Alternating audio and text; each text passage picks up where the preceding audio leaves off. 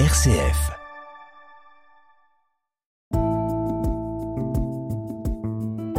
Regard chrétien sur l'actualité.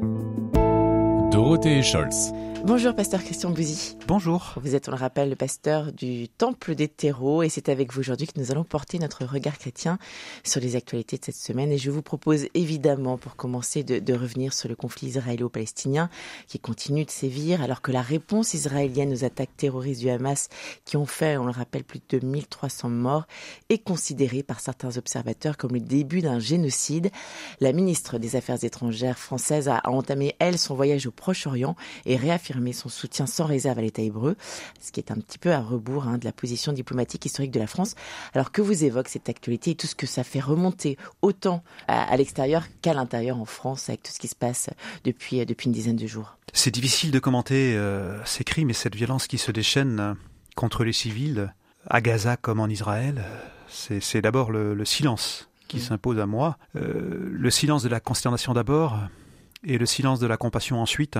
Et euh, dans ma prière, bien sûr, je pense à toutes ces familles euh, endeuillées d'un côté comme de l'autre, car il nous faut pleurer euh, chaque mort sans exception, puisqu'aux yeux de Dieu, chaque personne compte, chaque personne est revêtue d'une dignité inconditionnelle.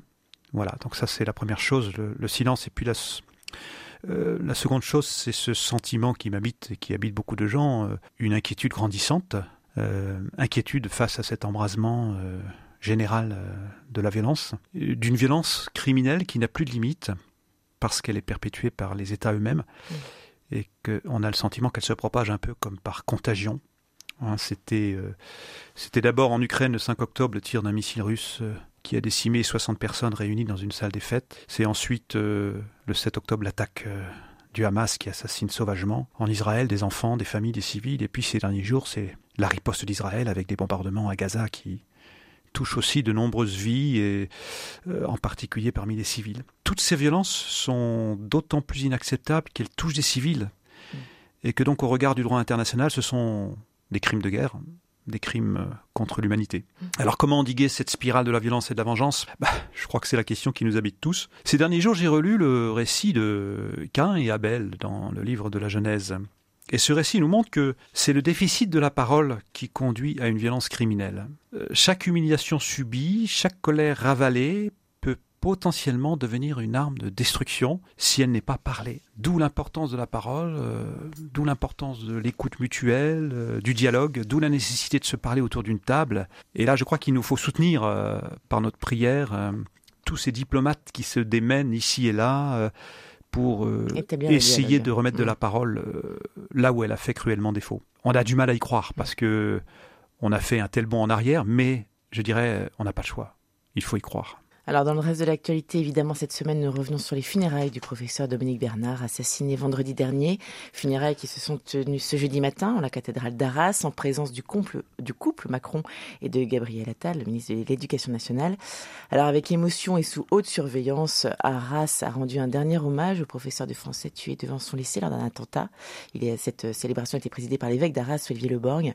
La cérémonie religieuse été retransmise sur grand écran. Beaucoup euh, d'habitants sont venus rendre un dernier hommage au professeur. Que vous évoque cette actualité également, euh, Pasteur Christian Bouzy, dans, ce que nous vivons aujourd'hui, dans cette montée de la violence? Euh, Là aussi, c'est le silence qui, s'impose à moi euh, lorsque je pense aux, familles endeuillées ou au chevet d'un des leurs qui se trouve hospitalisé. Oui, le silence est important. Je regrette que certaines personnalités en profitent pour régler leurs comptes avec leurs adversaires politiques, ou bien euh, qu'on se serve de ce drame pour faire des, des amalgames mm. entre migrants et terroristes, ou bien euh, des amalgames entre musulmans et euh, djihadistes.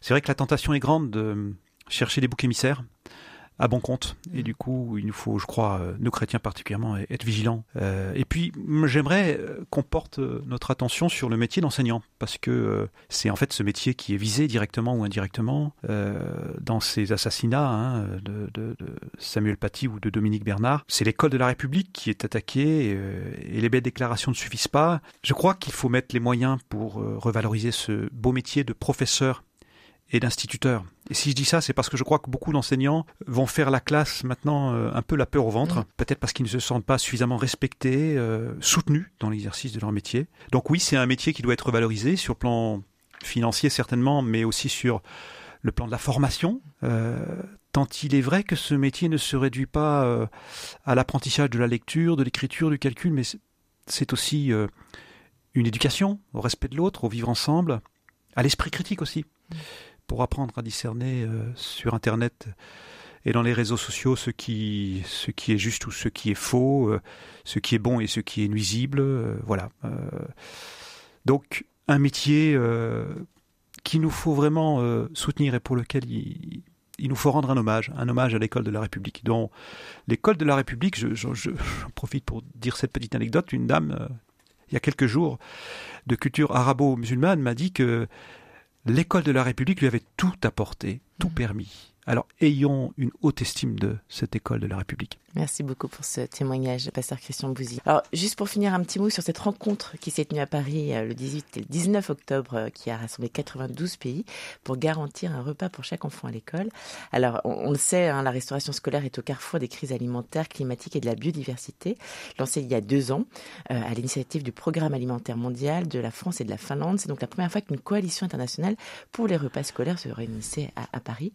Que vous évoque cette rencontre Ouf, quand même, dans notre actualité internationale euh, fortement euh, perturbée et qui pourrait nous rendre euh, pessimistes, enfin là, une initiative de coopération mm. entre pays pour le bien des enfants. aussi avec une préoccupation écologique, je ne peux que saluer, saluer cette, initiative en espérant qu'elle puisse effectivement se développer encore plus. Merci beaucoup, Pasteur Christian Louisy, de nous avoir éclairé sur les actualités de cette semaine. On vous souhaite un très, très bon week-end. Merci à vous également. Et on vous retrouve très bientôt derrière le micro. Merci beaucoup.